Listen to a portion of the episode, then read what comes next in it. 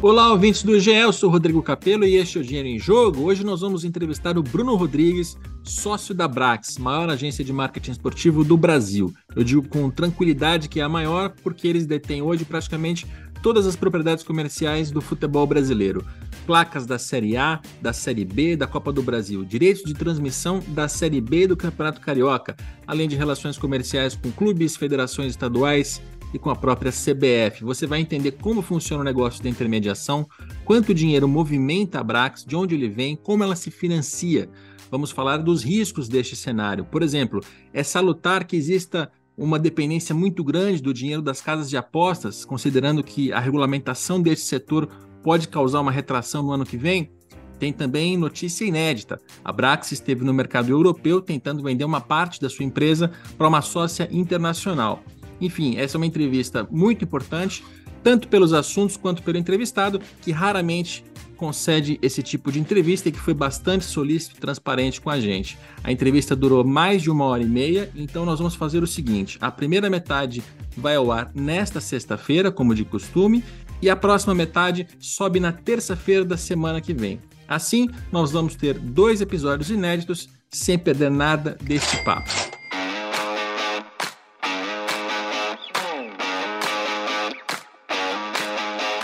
Agora nós vamos conversar com o Bruno Rodrigues, sócio-diretor da Brax. Tudo bem, Bruno? Tudo bem, Rodrigo. Prazer falar contigo.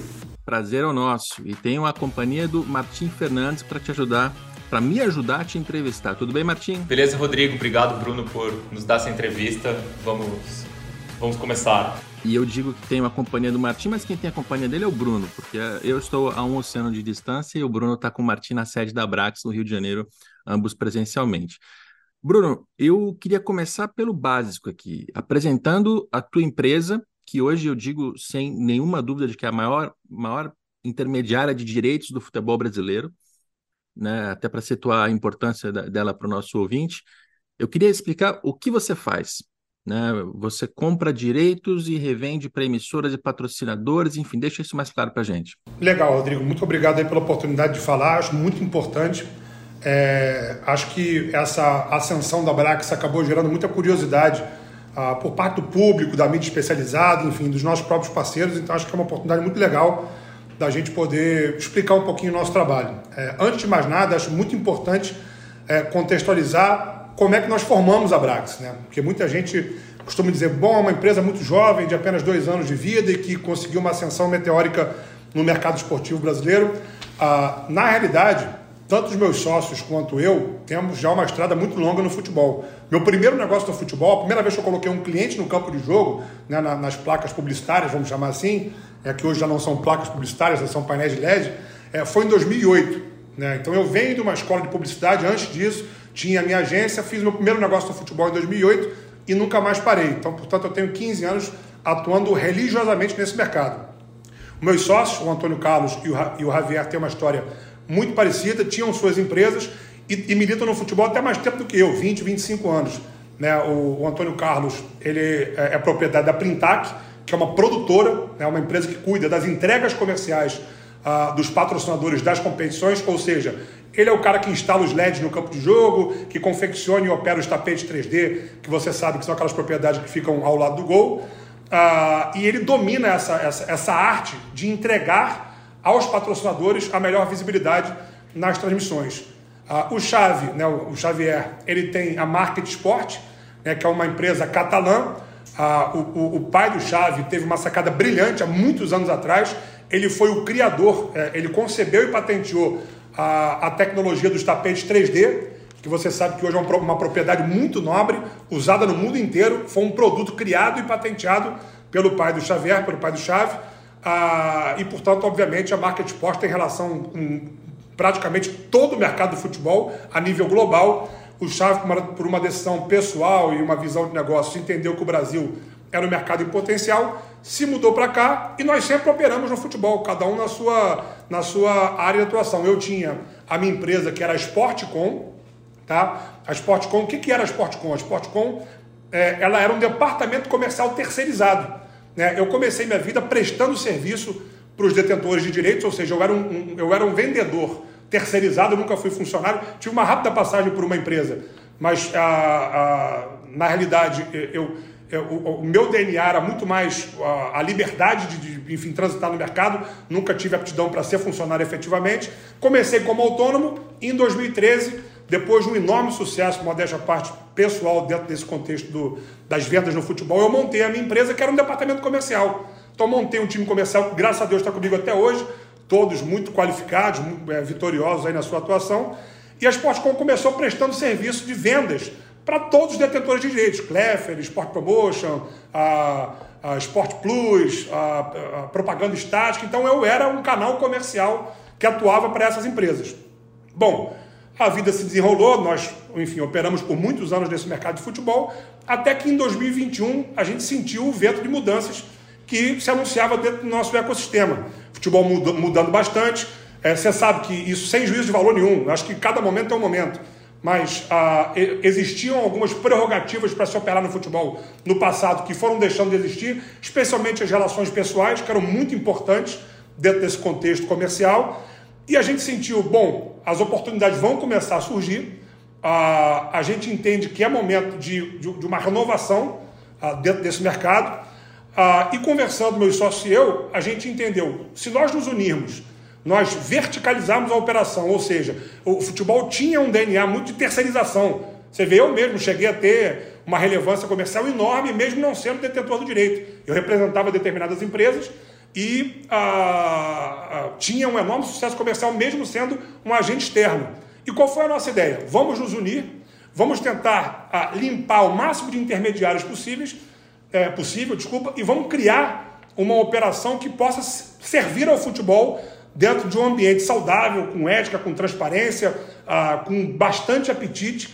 A gente conhece muito da operação, especificamente falando sobre publicidade de arena, e nós montamos a Brax. A gente juntou essas três empresas e montou e montamos a Brax. O que é a Brax? Desculpa dar essa volta grande, mas acho importante contextualizar. Ela nasce ah, para entregar um serviço muito qualificado ao futebol brasileiro, do ponto de vista comercial, que a gente percebia que havia um problema seríssimo dentro do ambiente comercial do futebol brasileiro. As empresas terceirizavam muito, eram muitas pequenas agências comercializando as competições, e isso deixava muito dinheiro na mesa, trazia uma desorganização enorme para o nosso mercado, depreciava o produto. E na parte de produção, é, Rodrigo, você é um cara que está antenado no, no, mercado há muitos anos, hoje mora na Europa. Era inconcebível, por exemplo, uma Série A do Campeonato Brasileiro, uh, dos 380 jogos, você tinha 60, 70 jogos usando LED ali na linha frontal e o resto era placa estática. Então, era um modelo que estava muito defasado, muito arcaico. Então, qual foi o nosso mote? Vamos organizar a parte comercial, é, e modéstia à parte, hoje eu tenho disparado o melhor departamento comercial do futebol brasileiro. Isso foi construído em uma década de atuação. Ah, e vamos cuidar do produto, vamos investir, vamos trazer tecnologia, vamos, vamos, o, nosso grande objetivo era melhorar o produto e melhorar a relação com o mercado. E assim a Brax nasceu. É, iniciamos a prospecção de direitos, ah, enfim, buscamos as alternativas que efetivamente estavam disponíveis no mercado e a coisa começou a acontecer e a gente naturalmente foi, foi ganhando espaço. Mas acho que o, o que define a Brax basicamente é o seguinte: é uma empresa extremamente afiada sobre todos os aspectos que ah, o futebol hoje requer, do ponto de vista de exploração de publicidade de arena, vamos chamar assim. É, como eu disse, nós temos recursos humanos muito bem treinados, que conhecem muito dessa operação. É uma empresa totalmente vertical, não há um único setor da Brax hoje que a gente terceiriza. Ou seja, é, ah, é, tem um cliente, vira e mexe acontece isso porque era o DNA do nosso mercado. Alguém me liga, pô, Brunão, tem um cliente aqui, posso colocar na competição? A resposta é sempre a mesma. Amigo, desculpa, só quem vende o produto que a Brax tem o direito é a própria Brax. Isso deu para a gente um controle comercial muito, é, muito sadio, foi muito produtivo essa, essa, essa escolha. Então a gente foi melhorando o produto, foi melhorando a forma de se relacionar com o mercado, foi devolvendo credibilidade para todo esse contexto comercial da, da exploração das competições e pelo que a gente tem acompanhado aí, foi um gol de placa, foi um grande acerto a nossa, a nossa decisão. Bruno, é, em, outra, em algumas oportunidades eu já vi você falando que o que diferencia a Brax para suas é, antecessoras ou concorrentes são as margens menores. Vocês garantem ganhos maiores para quem vende os direitos para vocês, porque vocês operam com margens é, menores. Você pode explicar isso é, sem não sei citar valores, mas explicar como isso funciona. Problema nenhum, Martim. Na verdade, assim, é muito importante, antes de qualquer coisa, até porque aconteceu uma, uma coisa curiosa conosco. Né? Nós sempre tivemos uma relação muito amistosa, muito respeitosa com todos os players do mercado brasileiro. Sempre tivemos uma relação extraordinária. Tanto eu quanto, quanto meus sócios éramos fornecedores, prestadores de serviço. Nunca tivemos problema, até que, obviamente, a gente começou a avançar em direção à, à evolução natural de, de, de buscar a, a aquisição dos direitos. É, então, sem juízo de valor, não estou aqui para julgar se é certo, se é errado, são momentos diferentes, são, são visões diferentes, mas o, o que, que a, qual é a visão da Brax em relação à atuação dela? É, e eu cheguei, já cheguei a falar isso em algumas oportunidades.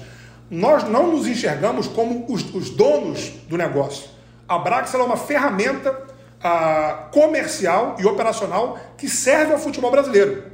Então, quando eu sento em uma mesa para negociar com uma federação de futebol, com um clube de futebol ou com a própria CBF, é, é, eu sei que é difícil que as, as, pessoas entenderem essa, essa visão, mas ela está ela, ela, está, ela tá fundamentada na realidade, isso está acontecendo em tempo real. O nosso objetivo é servir bem ao futebol, maximizar os ganhos de clubes, federações e CBF e, obviamente, ter o nosso percentual. Então, assim, é, é um, é um conceito diferente. Eu não estou aqui ah, buscando maximizar lucro na minha relação com os clubes. Né? Porque você sabe que hoje é muito fácil, com a demanda de, de investimentos de curto prazo dos clubes, sempre necessitando de, de, de recursos de hoje, de hoje para amanhã, você oportunizar em cima disso, você buscar ah, maximizar a rentabilidade, é um caminho que determinadas empresas escolhem. Não é o nosso caso. Nossos contratos prevêem total transparência, prestação de contas, correções de eventuais, eventuais distorções.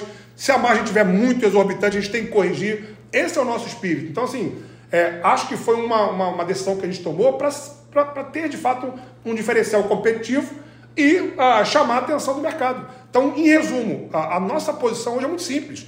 Eu sou uma ferramenta à disposição do mercado. É, eu, eu, eu não tenho como pretensão pagar o mínimo possível e explorar o máximo possível. A gente quer que o futebol enxergue a gente como uma ferramenta. Ponto. Então, assim, isso é uma diferença muito grande, parece que não, mas quando você senta numa mesa para comprar um direito objetivando exclusivamente o máximo lucro, é, eu acho que o espírito da reunião, o espírito da negociação é completamente diferente. Então, é, é até muito curioso isso, né? eu, eu, eu, eu observo em diversas situações o pessoal falando, Bruno, você paga valores é, vultuosos ao futebol? Não. Os valores sempre estiveram aí. A diferença é que era um, o espírito dos antecessores, que, de novo, eu não tenho nada contra, respeito todas as empresas, mas era um espírito diferente. O nosso espírito é o seguinte: eu quero mostrar ao futebol que o dinheiro está ali, que eu posso fazer uma operação estritamente profissional, transparente e ética e ganhar o meu percentual. Até porque é uma coisa curiosa. Como o nosso, o nosso DNA, a nossa, a nossa formação, vamos colocar assim, sempre foi uma formação, uma formação de servir os detentores de direitos eu, eu, eu, nunca tive esse espírito de maximizar o meu ganho. Eu ia lá fazer meu trabalho, entregava o resultado para quem detinha direito. A diferença, o que, que mudou? Eu fazia isso para um terceiro. Hoje eu faço para a fonte primária, que é quem efetivamente é o dono do negócio. Os donos do negócio são os clubes, as federações de futebol e a própria CBF. Não à toa, a gente acabou colecionando recordes de faturamento, né? quebramos todos os recordes de faturamento das competições que a gente se propõe a negociar, mas ah, foi uma grande mágica? Não, é a soma de, de uma empresa que conseguiu internalizar basicamente todo o seu processo a essa visão de que nós somos uma mera ferramenta e a gente trouxe ah, para os clubes o dinheiro que já existia no mercado. Obviamente, você tem umas distorções aí que estão acontecendo recentemente em função das casas de aposta, que tem um apetite maior para poder fazer esses investimentos, mas no final do dia é o seguinte: o, o, hoje o futebol, pelo menos aqueles que têm contrato conosco, conseguem enxergar claramente consegue chegar claramente qual é o potencial do seu direito, o que não acontecia no passado, repito, por uma questão estratégica, eu não tenho nada contra ninguém, entendeu? Quando, quando você fala é, entregar e, e, pegar o nosso percentual, gente, dá para falar em algum número específico ou cada caso é um caso e não tem como... É, é, é muito curioso isso, Martim, porque obviamente a gente tem que se resguardar um pouco, porque é, imagino até pela pelo frisson que a gente causou no mercado, né? assim, é, não é natural o volume de direitos que a Brax conseguiu arregimentar e, portanto, tem muita gente interessada na nossa operação. Tem que tomar cuidado para a gente não acabar aqui mapeando o nosso, o nosso caminho, porque certamente nossos concorrentes estão de olho no, nesse papo, que eu tenho certeza vai ter um alcance é, muito grande. Mas o que eu posso dizer para você é o seguinte: é, em 2022, primeiro ano na Brax, nós praticamente não tiramos resultado da empresa. A gente reinvestiu tudo, porque o nosso espírito é um espírito de startup. Esse ano, novamente, ah, topamos alguns desafios interessantes E, e, e, já sofisticando um pouco a resposta, Martim, é, qual é a nossa cabeça para desmistificar isso de uma vez por todas? É, o que, que a Brax entende como uma estratégia inteligente para ocupação do mercado? É, a, a, a centralização dos direitos nos dá uma capacidade comercial muito grande. Né? Quando você junta em uma mesma empresa o direito da Série A, da Série B, da Copa do Brasil, dos principais estaduais, é, isso te dá uma força de negociação muito grande. E o que, que a gente faz? A gente cria uma visão praticamente unificada do mercado. Obviamente, cada entidade tem a sua remuneração, cada projeto tem a sua contrapartida financeira, mas no final do dia, é, o que interessa para a Brax, que tem esse espírito de startup, é o seguinte: cara, o todo tem que estar tá coberto. Então a gente olha para o mercado quase como um produto unificado, apesar de a gente não vender esse produto de forma unificada. Né, pela primeira vez ano que vem, é, isso é uma informação que ninguém tem, pela primeira vez a Brax está vendendo um produto Série A, Série B e Copa do Brasil ah, empacotado, vamos chamar assim, que é o, o, um projeto que nós designamos como Paixão Nacional, é um nome meio piegas, mas é quase óbvio que seja, seja chamado dessa forma em função da, do, do, da quantidade de, de, de clubes que englobam essa propriedade. E o, e o sucesso é absoluto, é retumbante. Agora, é, para nós, independente da gente vender só a Série A, B e Copa do Brasil unificados, os estaduais de forma independente, a seleção de forma independente, nós olhamos isso como um grande e único bolo em que o nosso objetivo é maximizar a rentabilidade do ecossistema do futebol como um todo. Então, acho que esse é o, esse é o, o nosso espírito, é tão simples quanto isso. É centralizar os direitos para ganhar poder competitivo né, de negociação com o mercado anunciante e extrair do mercado uma, os maiores investimentos para entregar a quem de direito, que é o futebol brasileiro como um todo. Acho que esse é o nosso, nosso grande espírito. Bruno, deixa, deixa eu voltar um pouquinho à questão do modelo, até porque a gente tem gente do mercado que está ouvindo a gente que já entendeu tudo o que você disse. E a gente tem torcedores que talvez não tenham entendido perfeitamente, então eu vou recapitular só para deixar claro. Primeiro, te apresentando um pouco melhor, é, Bruno Rodrigues, o Rodrigues é o mesmo sobrenome do seu pai, Washington Rodrigues, o Apolinho. Então, quem não conhecia e não sabia disso, o, o, Bruno é filho do Apolinho. E você disse lá no começo que a, a Brax é a fusão de três empresas, né? a união de três empresas. Então, a Sportcom era a sua empresa, a Printac, a do Antônio Carlos Gonçalves Coelho, e a Market Sport, a do Javier Palmerola Fernandes. O Javier é estrangeiro, os outros dois brasileiros. E aí tem uma questão de modelo que eu acho que é, é importante entender. Quando a gente pensa em, em direitos comerciais, né, direito de transmissão, a placa é, estática ou, ou, ou de LED, enfim, que fica na beira do campo. Os clubes, a CBF, as federações, eles são detentores desse direito. Eles poderiam, talvez, ir ao mercado diretamente vender? Talvez, mas eles não fazem essa opção, eles usam intermediários. O que você faz, basicamente, é facilitar a união entre quem, tá, é, quem, tem, quem detém esse direito e quem está comprando um patrocinador. Ok. Daria, por exemplo, para é, você pegar o direito, ir a mercado, captar o maior valor possível, pegar um percentual e, e fim da história. E aí a, o clube ou a federação arrecadaria tanto quanto você conseguisse, menos aquele percentual. Mas você usa um, um modelo que, aliás, é, não, não foi criado pela Brax, ele já está em vigor no mercado há mais tempo, que é o de garantir um valor à federação, ao clube, e buscar um valor no mercado que seja maior do que isso. Ou seja, você assume um risco aí no meio do caminho, certo? Você promete aqui, olha, eu vou te pagar 100 milhões de reais, e a sua meta passa a se arrecadar 101 pelo menos para conseguir pagar o seu investimento e ter algum lucro. É, aí entra num ponto que, que eu até já escrevi algumas vezes, talvez você tenha ficado chateado ou não, mas a gente vai, vai tirar isso limpo hoje, que é a questão do risco. É a questão do risco. É, quanto, quanto de risco você tem assumido é, nesse modelo específico que você está trabalhando? Bom, Rodrigo, a pergunta é espetacular. Primeiro, deixa eu deixar uma coisa clara: eu não fico chateado, eu sou filho de jornalista, meu pai está tá, tá militando aí nesse segmento há 60 anos. Eu tentei sem sucesso, porque eu não tenho a categoria de vocês. Ser repórter não consegui, acabei me redescobrindo aqui na parte comercial. Então não tem essa de chateação, nós temos obrigação de entender as críticas, administrar e conversar. Então, assim, é, eu sei que é um pouco piegas isso, mas eu gostaria de deixar muito claro aqui que eu não tenho nenhum tipo de, de, de, de má interpretação quando somos questionados, seja por quem for, que é um assunto muito palpitante e a gente tem que falar mesmo. E, e, e, respondendo a sua pergunta, Rodrigo, isso é muito interessante. Eu vou começar te dando uma visão muito pessoal do que eu, do que eu, do que eu, do, da minha avaliação disso tudo. É curioso, você fala assim, ó, oh, Bruno, você assume um risco de X milhões, vamos falar da Copa do Brasil. É, isso é um modelo desenvolvido pela, pela, pelo mercado brasileiro e consagrado no mercado brasileiro já há muitos anos, que a gente sabe que na, na, na realidade ele, ele tem o risco embutido, mas que não é de fato uma. A Brax ela não está ali, ela não saca X milhões do, do, do, banco, faz o pagamento à entidade e vai para o mercado vender. Isso, isso é um mito que foi criado e, infelizmente, clubes, federações e a própria CBF entendem que esse é o modelo ideal. Acho que a evolução disso vai ser naturalmente as empresas demonstrarem o seu valor, obviamente. O risco é importante ser, ser assumido formalmente para dar conforto e segurança às entidades esportivas, mas na dura, acho que no final do dia o que importa é a competência para você executar aquele plano de negócio. É, eu tive a oportunidade de conversar sobre isso com, com, com diversas pessoas. Qual é o nosso negócio, Rodrigo? Assim, é, sendo muito direto. Eu olho uma competição, com toda a humildade do mundo, eu faço isso há 15 anos. Entendo o potencial dessa competição. Eu tenho uma carteira hoje de quase 70 marcas que anunciam comigo, né, ativas hoje em 2022. A gente entende qual marca tem apetite para comprar o quê, qual é o preço daquela propriedade, daquela propriedade especificamente. Depois de avaliar esse risco, a gente vai ao mercado e faz as aquisições de direitos. Então, vou te dar um exemplo, é, obviamente resguardando números. Copa do Brasil. Eu operava a Copa do Brasil desde, desde 2011, se eu não me engano, foi quando o Corinthians foi para a final da, com o Ronaldo Fenômeno, foi 2011. Foi a primeira venda que eu fiz na Copa do Brasil. Eu, 2009. Eu conheci a competição de trás para frente. Conheci o potencial dessa competição. Então, eu olho aquilo ali, faço uma avaliação dessa competição, sei que com implementando meu, a minha metodologia, que é implementar LED em todos os jogos, quer descartar os intermediários, tornar uma, uma operação mais enxuta, sem interferências externas comerciais, isso tem um potencial X. Eu vou à CBF e faço esse investimento.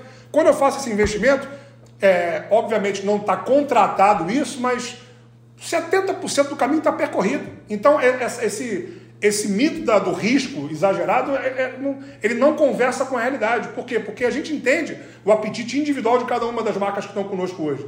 Entendeu? Agora, por força de circunstância, acho que dá uma sensação de segurança maior. Naturalmente, a, as entidades esportivas pedem que a gente a, assegure a garantia e eventualmente acontece, tá, Rodrigo? Acontece, por exemplo, é, de uma competição não performar a ponto de cobrir o custo. Aconteceu esse ano, por exemplo, obviamente eu não vou dizer qual, mas sim, mas qual é o risco? É 10% do valor do direito? 12%, 8%? É, aquele risco imaginário de, olha, você está sentando num risco de 100 milhões de reais, isso não existe, porque não é, não é a realidade. A realidade é o seguinte: se eu for muito incompetente, eu vou perder ali 10% desse negócio, e dentro do nosso contexto é super saudável, é natural, isso acontece, eventualmente numa competição aqui e acolá, a gente não acerta em todas, em alguns momentos a gente pode se equivocar no, no, no nosso valuation, no, no plano de negócio que a gente concebeu, agora a regra é, a gente entra e performa extraordinariamente bem. Então acho que isso é uma, é uma, é uma, é uma situação que se criou, especialmente pelos volumes que a gente aprendeu para o mercado hoje, mas que não, não, não, esse risco não conversa com a realidade. O risco ele normalmente fica ali na casa de 10, 20% do que a gente está pagando e é absolutamente ah, plausível você acomodar, como já aconteceu, por exemplo, eu falei publicamente do Carioca esse ano, por exemplo, do direito de emissão. A gente já sabia que a, a conta não ia fechar. É, o nosso objetivo ali era chegar no número X. Graças a Deus a gente chegou ao nosso objetivo. Não necessariamente esse objetivo cobriu os custos da competição. Só que já sabia que isso não ia acontecer e estava preparado para acomodar esse prejuízo.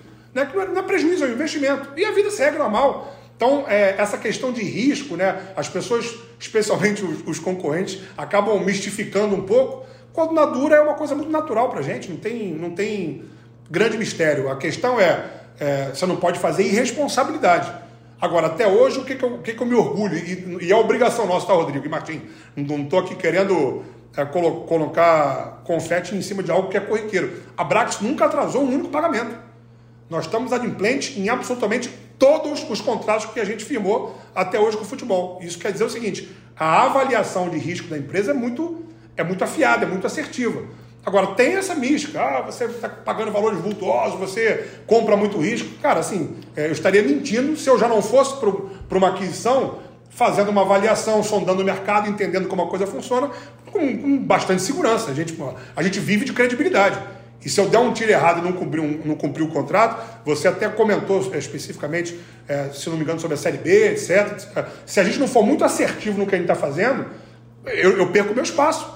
É, como, como outras empresas diversas perderam exclusivamente em função disso. É esse o ponto que eu queria entrar da Série B, para a gente até exemplificar tudo isso que a gente está falando, né? Porque houve uma. Houve primeiro uma concorrência é, dos direitos de transmissão da Série B, de um período que vai de 2023 a 2026, se não me falha a memória. Esse, essa concorrência foi conduzida, inclusive, pela CBF inicialmente, ela contratou uma agência, a IMG, a IMG foi ao mercado, conversaram com o Globo, com as outras emissoras abertas, emissoras fechadas, etc, etc. E, na época, a conclusão que se chegou era de que aqueles direitos conseguiriam gerar algo entre 100 e 120 milhões de reais. 120 já estou sendo otimista aqui. Está sendo excessivamente otimista. Era 70, 80? Era 70. Pelo que eu, pelo que eu me recordo na época que saiu na imprensa, era 70 80 milhões de reais, por aí. Exatamente. Então, o 120 está tá, tá generoso. Vamos fechar aqui em 100, vai, entre um e outro. E aí, você apresentou uma proposta e você fechou o contrato, é, começando já em 2023 com 210 milhões e esse valor vai escalando. 2024, 231, 2025, 254, 2026, 279. A gente tem esses valores porque quando bate em presidente de, de clube, vaza. Né? E quando bate em 20, 20 presidentes de Série B, obviamente vaza também. Vaza mais fácil. vaza mais rápido ainda. Vaza mais rápido ainda. Mas assim, a gente, a gente está vendo que o valor que você prometeu à Série B é um valor acima daquele que a concorrência anterior tinha conseguido, pelo menos o dobro, mais do que o dobro, na verdade. E, e assim, é um valor que escala num contrato longo de quatro anos. É, é, é, por isso que vem, e é, aí, aí é o ponto que talvez a gente discorde. Eu não acho que é uma mística que você paga um valor mais alto. Você paga um valor mais alto. Você tem uma estratégia que é claramente mais agressiva do que a de seus concorrentes. Como é que isso se justifica? É, é, acho que até que você já começou a responder. Para conseguir garantir esse direito, você faz uma promessa mais agressiva. Não, vamos lá então, Rodrigo. É muito, muito interessante poder responder. E eu, eu, a época a gente acabou se desencontrando, deveria, já deveria ter conversado contigo sobre isso. É, primeiro, veja bem, é, tem uma situação aí importante, tem que tomar muito cuidado com as palavras, que eu não quero aqui, em hipótese alguma, ofender ninguém, muito menos a criar nenhum tipo de animosidade, seja, seja com, com quem quer que seja. É, essa concorrência que foi realizada, a meu juízo, se de fato os números que se tornaram públicos pelos especialistas, incluindo você e outros tantos que conversaram sobre os assuntos, é, é honestamente, é inadmissível alguém dizer que uma competição, no atual momento de mercado que nós estamos vivendo, que entrega 380 jogos, ela vai gerar no máximo 70, 80 milhões de reais. Isso, isso é inadmissível, Rodrigo. Isso não, não tem nenhum cabimento. Assim, eu, eu te afirmo, sem sombra de dúvidas nenhuma, que não há nenhum fundamento para que a Série B do Campeonato Brasileiro, onde 20 clubes, alguns centenários, disputam uma competição que dá acesso à Série A do Campeonato Brasileiro, valha 70, 80 milhões de reais. Isso é inadmissível. Tá? Então não sei como é que foi feito o processo, não participei dessa concorrência. Né? Acho que a, a, a CBF ela, ela acabou invalidando essa concorrência porque, de fato, seria um valor catastrófico para os clubes da Série B.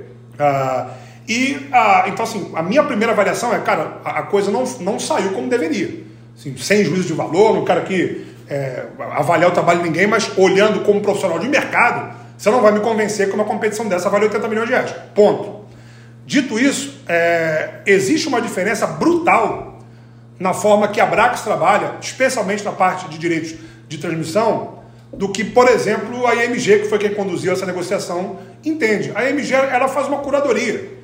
Ela vai aos grupos de mídia, né? você sabe muito bem como isso funciona, cada um dos, dos potenciais clientes pra, que, que tem interesse em adquirir a Série B do Campeonato Brasileiro faz a sua avaliação. Olha, eu acho que eu consigo pagar 10 e tirar 20, eu acho que eu consigo pagar 50 e tirar 60. E, e aí por diante.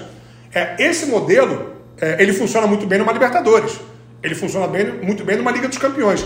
Na Série B, é, ele, ele, ele não iria, como não entregou, a chegar nem perto do valor que efetivamente a competição pode, pode gerar. E aí entra a Brax. Né? Duas informações muito importantes em relação à Série B. Primeiro, você sabe que a Brax, ela hoje se consagrou na parte de exploração de publicidade arena. Vamos chamar assim. A gente chegou no topo da, da, da das possibilidades, à exceção do Campeonato Paulista. É, a gente tem praticamente todos os grandes direitos comerciais do futebol brasileiro. Então, a gente chegou no teto nessa, na atuação especificamente no core business da empresa. E a gente olha para direito de transmissão como uma grande oportunidade. É, o Carioca foi o primeiro movimento, é, a gente provou que era possível fazer diferente, né? a gente encontrou a Federação do Rio numa situação caótica, é, e, e, enfim, e, e, obviamente montamos um projeto que foi um projeto bastante exitoso. No caso da Série B, qual foi a nossa visão? Dois pontos importantes. Primeiro, se eu consigo tornar execuível um plano de negócio dentro de um contexto de um produto nacional, a nossa empresa vai ganhar uma projeção, uma visibilidade, uma relevância. Você escreveu sobre isso muito bem. Cara, importante para nós. Se nós queremos entrar nessa, nesse, nesse segmento, que é um segmento mais complexo, mais concorrido, mais sofisticado, nada melhor do que você topar um desafio do tamanho da Série B. Isso foi, isso foi o que motivou a gente a, entre aspas, pular em cima dessa oportunidade. E aí vem a questão do valor que é pago. E, e o que, que diferencia a Brax, por exemplo, né, do que foi feito anteriormente? É, eu sou uma empresa hoje, cara, eu não posso abrir o número, mas que tem um faturamento especificamente com venda de publicidade extremamente expressivo. Eu diria hoje que eu enfim, posso estar falando uma bobagem aqui porque não conheço os números, mas se bobear, a Brax já tem um faturamento vendendo publicidade superior a algumas emissoras de TV consagradas do futebol, do, do, do mercado brasileiro. Então, o que, que a gente entende? Por que, que eu vou, como agência, comprar esse direito e fazer essa curadoria, entregar para fulano, para Beltrano, para Ciclano, fatiar os direitos? Não, eu vou pegar isso eu vou produzir, a Brax hoje é importante ressaltar, ela é responsável por produzir os 380 jogos da Série B do Campeonato Brasileiro. Por exemplo, no Sport TV, o jogo que você assiste, quem produz é a Brax. Então, nós assumimos o controle da operação e fizemos dois acordos muito simples. A Globo, como tem que estar presente, que é a grande protagonista do nosso mercado, é, tem que dar visibilidade para a Série B, que é um produto importante, que isso contribui muito para a publicidade arena, ficou com uma parte importante dos direitos e fez um cheque, comprou esse direito da Brax, e a Brax pega o restante dos jogos, faz uma espécie de joint venture com a Bandeirantes, com a TV Bandeirantes, é, cria uma carga grande de exposição em TV aberta para os jogos da Série B e assume o protagonismo comercial. Então, novamente, a gente corta os intermediários. Então, o que, que eu fiz? Eu sofistiquei a exploração desse direito. Eu saí daquele modelo quadrado da agência que compra e revende para entrar no risco e colocar a minha operação que é uma operação extremamente exitosa de venda de publicidade, a serviço da Série B. Então hoje eu tenho a Globo como uma grande parceira na TV fechada e a Band como minha sócia na TV aberta. E aí a gente criou, cara, um contexto comercial diferente, como por exemplo, o naming da Série B até, até a Brax assumir se restringia especificamente ao painel central. Hoje tem entrega no vídeo, hoje tem publicidade marcada, hoje tem os clubes jogando com pet com a marca do, do, do, do naming da competição. Então, a gente entra na operação de venda. Eu não só repasso isso para uma emissora de TV. E aí isso me deu o potencial de arrecadação suficiente para efetivamente cumprir a proposta que foi feita aos clubes, com uma ressalva. Você falou sobre isso também. É, nós, nós acertamos um acordo com a CBF, com os clubes, de ter os direitos internacionais, depois descobrimos que os direitos estavam comprometidos com um terceiro, houve uma renegociação, etc. Tal. Mas o nosso espírito, Rodrigo, basicamente é esse. Isso vai ser cada vez mais comum, tá? A gente pode falar mais sobre isso, mas a Brax entende o seguinte: é, são dois caminhos. Ou você tem um grande cliente para comprar os direitos e te tirar desse risco, e é ótimo, você repassa os direitos quando convém, é, ou é, na falta de uma proposta adequada, né, e hoje o futebol está vivendo essa, eu creio que uma desvalorização sintética, tá? Acho que assim, é, esses números não são números que conversam com a realidade do mercado, você está vendo o que está acontecendo hoje é, especialmente com o segmento betting, com apetite voraz para comprar tudo que você pode imaginar em termos de propriedade. Então, essa depreciação não está conversando com a realidade. O dinheiro está aí. Então, assim, quando você não tem um cliente, uma emissora disposta a comprar esse risco, e você transfere esse risco para ela, que é um modelo super saudável, que até eu ficaria mais confortável, que é muito menos trabalho, a gente vai lá e assume a operação. E eu tenho hoje uma parceria constituída com a, com a Band, que é extraordinária. Tem o Campeonato Carioca, tem a Série B, outros projetos virão. A gente está abrindo uma nova parceria que a gente ainda não pode falar mais sobre isso, mas que vai consagrar ainda mais esse modelo. Então é desmistificar isso. Não é o seguinte: é, se, você, se, se hoje as, as emissoras não têm o um apetite para o risco, eu hoje que tenho uma operação de publicidade enorme, saudável, com 70 marcas na minha carteira de, de, de, de, clientes, que é focado especificamente no futebol, me sinto apto a fazer essa joint venture e assumir a operação. E, modéstia à parte, foi um sucesso extraordinário. A Série B dá lucro para a Brax? Não, a Série B não vai. A Série B é o mesmo espírito da, do Campeonato Carioca. Foi uma porta de entrada. É, a gente, cara, praticamente chegou no nosso objetivo. É, a gente teve alguns percalços no caminho, no, no, nos nossos caminhos. É, os clubes demoraram um pouco a entender esse modelo comercial, porque o, o clube está na dele, ele quer vender pelo o direito pelo valor que ele quer receber, e se puder, no modelo que ele está habituado há 40 anos. Então foi um pouquinho difícil no começo, houve um desgaste, os clubes questionaram um pouco o nosso modelo, só que é uma opção deles. Assim, o, o que dá para fazer hoje é isso. Você avalia que até o fim do contrato é, no quarto ano, terceiro, quarto ano, vai ter a prática? Sem dúvida, sem dúvida. Eu acho que já no ano que vem a gente vai mudar a realidade. Foi uma negociação muito difícil, a gente pegou os direitos faltando muito pouco tempo para a competição começar. Isso nos deu pouca margem de negociação, é... apesar de, cara, tudo ter saído conforme planejado. Agora, com o tempo, está falando que nós temos aí, nós estamos em outubro, tem, sei lá, cinco, seis meses até o início da competição. Vai, a negociação vai ser completamente diferente. A gente vai reformular totalmente o produto porque agora com o tempo para trabalhar a gente vai, vai, vai buscar, obviamente, minimizar essa, esses percalços que aconteceram no primeiro ano, principalmente por, por parte dos clubes que demoraram um pouco a entender que formato é esse, porque é um bicho novo, é diferente. Ah, pô, como é que você vai botar um, um, concorrente do meu patrocinador na minha camisa? Amigo, isso, isso acontece na Europa, o Rodrigo sabe disso, desde que o mundo é mundo. É, só que eles tiveram resistência agora. Eles ficaram felizes com o acordo, mas ficaram ah, desconfortáveis com as contrapartidas que a gente exigiu. Então, assim, é, mas é natural, isso é do jogo e a gente vai naturalmente acomodando. Você falou sobre o apetite das casas de apostas para patrocinar tudo, comprar tudo.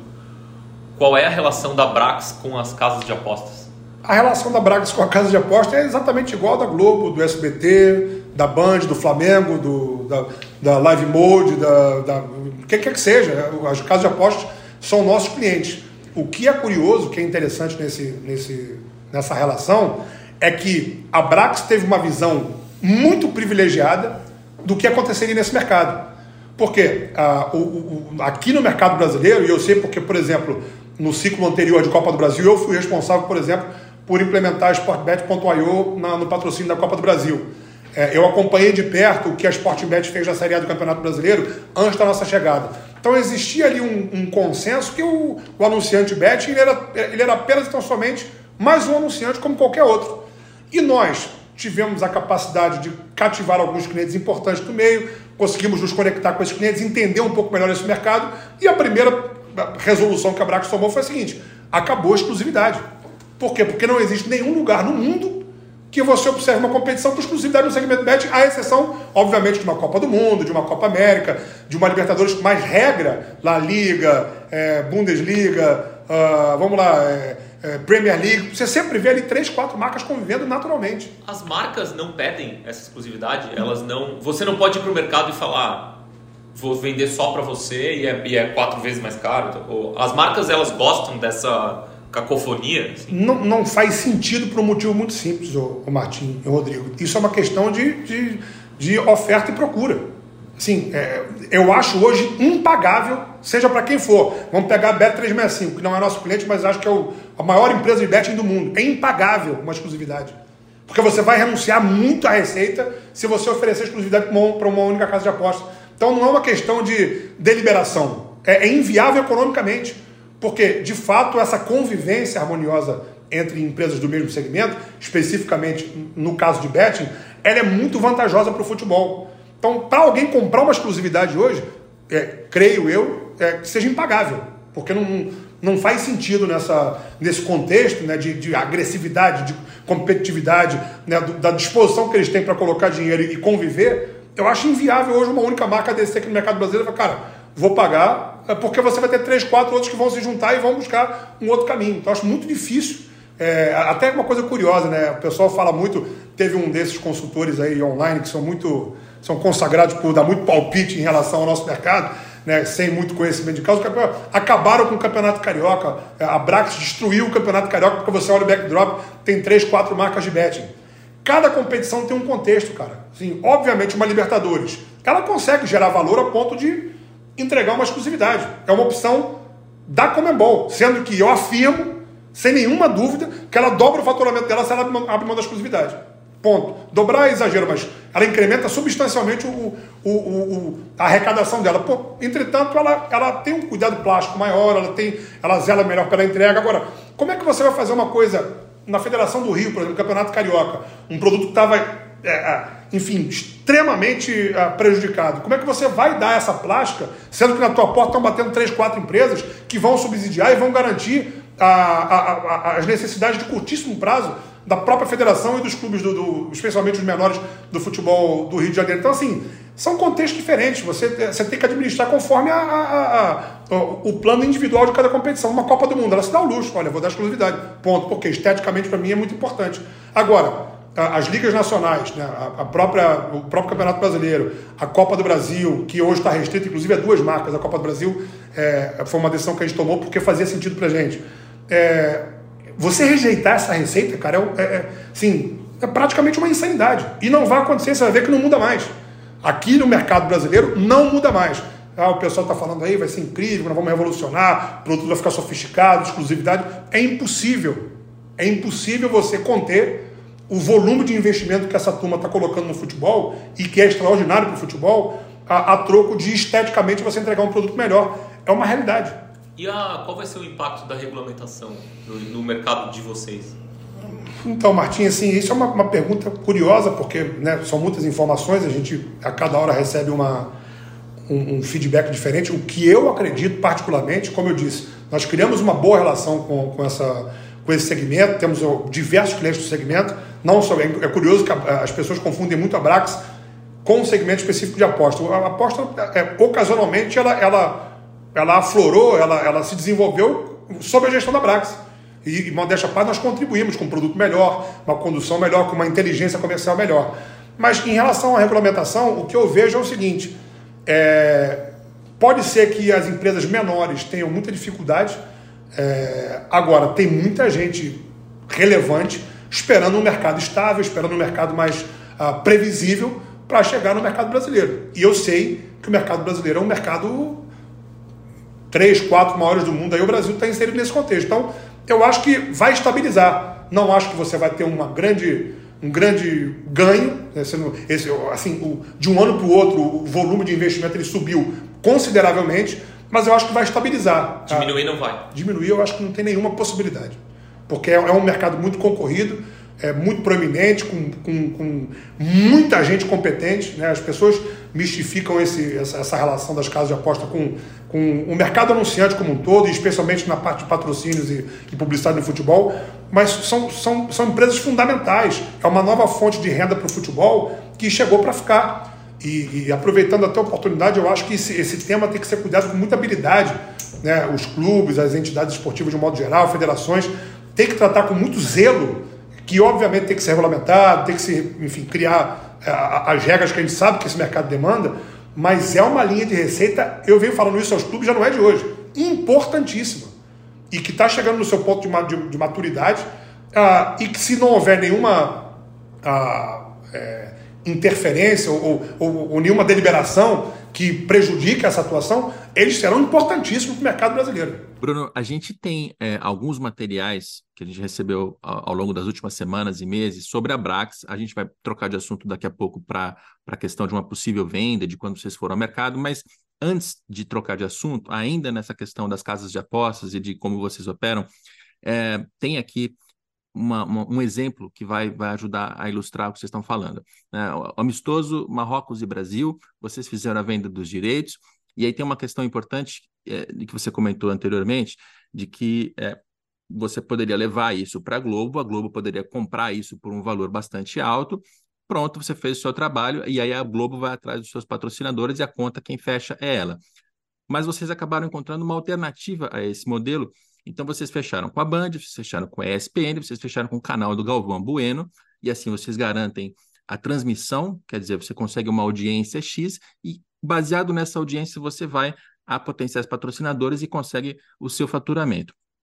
Aí eu estou vendo aqui nessa, nessa tabela que eu tenho na minha frente, que a gente vai inclusive colocar no site para que o nosso ouvinte possa ver também, é, os patrocinadores em si são a Betano, a Bet Nacional, PagBet, 1xBet, Mr. Jack. Todas essas cinco são casas de apostas, elas respondem pela maior parte do faturamento que você fez nesse jogo específico. Depois tem outros patrocinadores, Grau Técnico, Mais Cabelo, Pay Brokers, Star Plus, General Motors, Odonto Company, Netshoes, ou seja, você conseguiu uma diversidade de segmentos, porém com esse asterisco de que o valor está é, concentrado nas casas de apostas. Então, exemplificando essas duas coisas e voltando à questão do risco, é, a gente ouviu aqui no podcast na semana passada o André Gelfi, que é, é sócio-diretor de uma das casas de apostas, que é inclusive é representante de um instituto formado por elas para discutir regulamentação, etc. E ele disse para a gente que está esperando uma retração.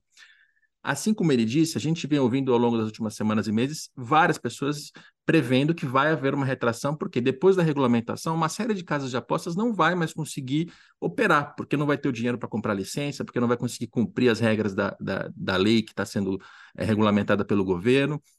Ou seja, está todo mundo esperando uma retração. Você está dependendo desse dinheiro para fechar o negócio com esse modelo que, que eu acabei de exemplificar e você já tinha explicado antes em contratos de quatro anos, cinco anos, contratos que vão até 2026, 2027 não é um risco para todo mundo, inclusive para sua empresa, de amanhã ter a regulamentação, as casas de apostas retirarem esse investimento e todo mundo quebrar? Então, Rodrigo, vamos lá. É, isso é, isso é uma, uma, pergunta interessantíssima e é muito curioso essa, essa, essa avaliação de individual de cada um. É, como é que a Brax observa hoje o nosso mercado? Né? Primeiro, se você observar hoje, a, não vou dizer dependência, de dependente ninguém é é, especificamente das casas de aposta. O mercado, o futebol sempre encontrou o seu caminho e vai continuar encontrando.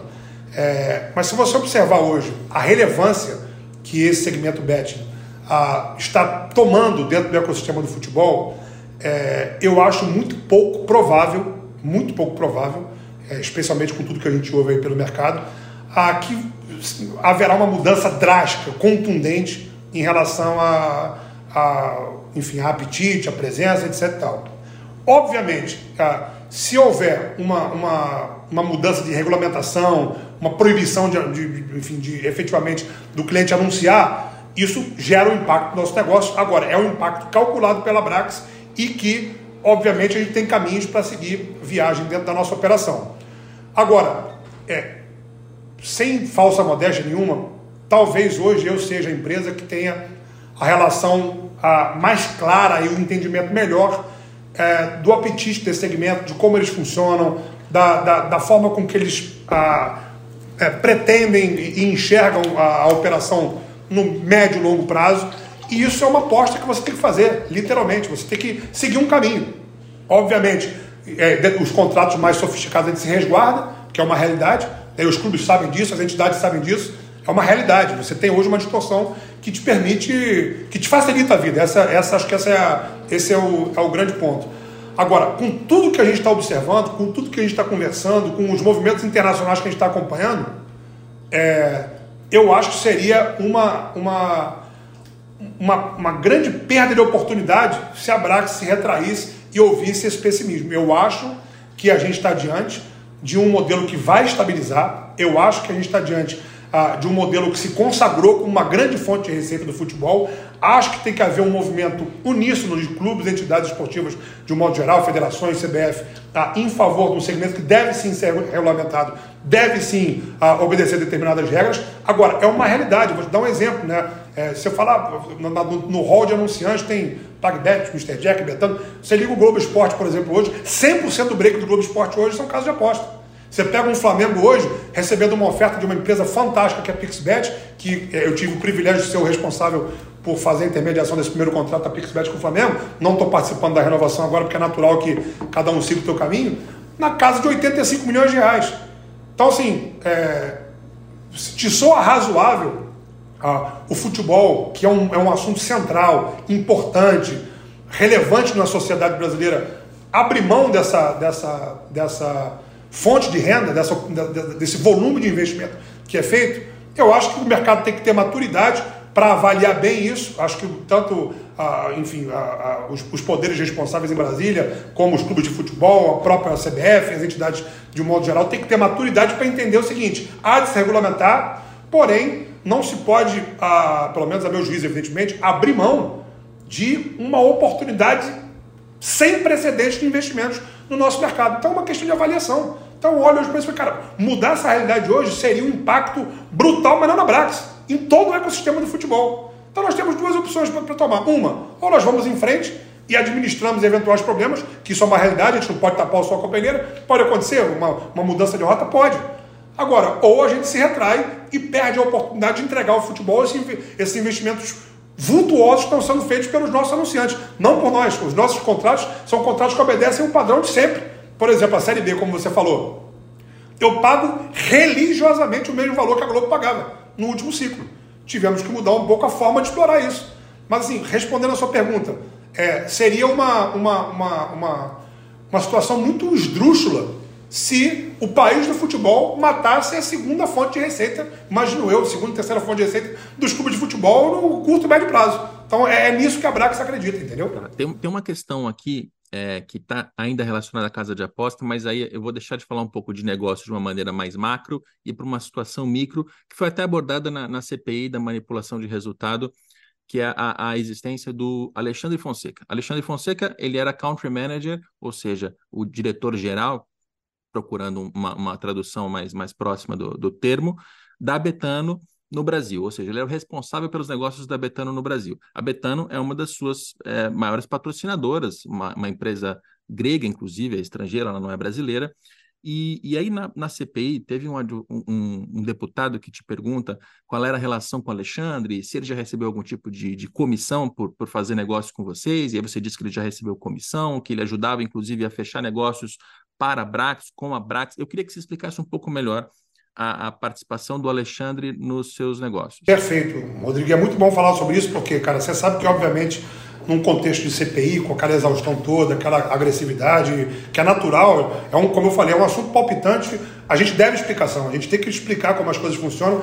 E, e, e obviamente, ali naquele momento, você até brincou no Sport TV, o Bruno não respondeu muito bem, porque ali é, você acaba é, sendo acometido por uma certa exaustão, são muitas perguntas, muito tempo falando, e eu acabei não conseguindo deixar muito claro isso, e acho que é uma excelente oportunidade para a gente falar. O Alexandre, primeiramente, é um cara brilhante, é, acho que de, todo, de toda a minha caminhada no mercado de futebol, talvez seja o grande executivo que eu encontrei ah, em termos de qualificação. Cara muito agressivo, muito bom de negócio, cara cativante, que tem uma visão espetacular ah, de negócio como um todo e que a gente teve o privilégio de conhecer ele na posição de country manager da Betano ah, e nós como fornecedores ah, dessa empresa. Ah, obviamente, ah, o início dessa relação ela se dá exclusivamente pela, pela parceria da Brax com a Betano, comungando interesses em comum. Ou seja, é, a, Betano, como cliente da Brax, ela tem interesse, evidentemente, que a Brax conquiste espaço ah, dentro do contexto de, de direitos comerciais no futebol brasileiro, e assim começou. Entretanto, surgiu uma amizade muito boa, uma aproximação muito grande, uma afinidade enorme de, de, enfim, de valores, de visão, de entendimento do negócio, e o Alexandre começou a nos dar um suporte ah, em algumas negociações. Ele, ele, ele, ele foi o cara responsável por contribuir na construção do plano de negócios da Brax com a relação especificamente com o segmento, ou seja, é, é, ele era um cara defensor de que a exclusividade não fazia bem para o futebol brasileiro.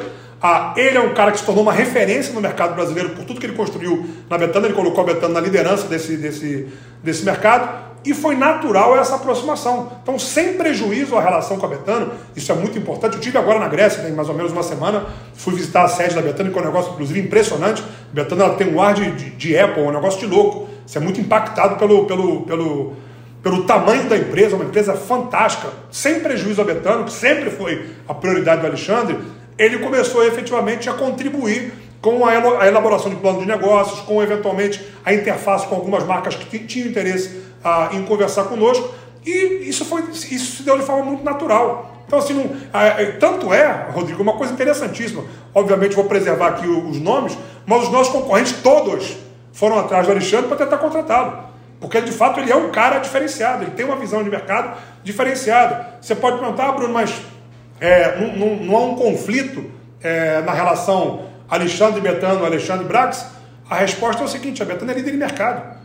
É, acho que foi, foi benéfico para todo mundo essa relação. Foi benéfico para a Brax, que encontrou um, gran, um grande parceiro comercial. Foi benéfico para a Betano, que conseguiu. A, a, acho que o Alexandre saiu recentemente da Betano, pediu demissão, mas conseguiu durante a gestão do Alexandre um protagonismo enorme. Então, assim, é, para nós é algo muito natural. É, as pessoas querem escandalizar algumas coisas que são simples.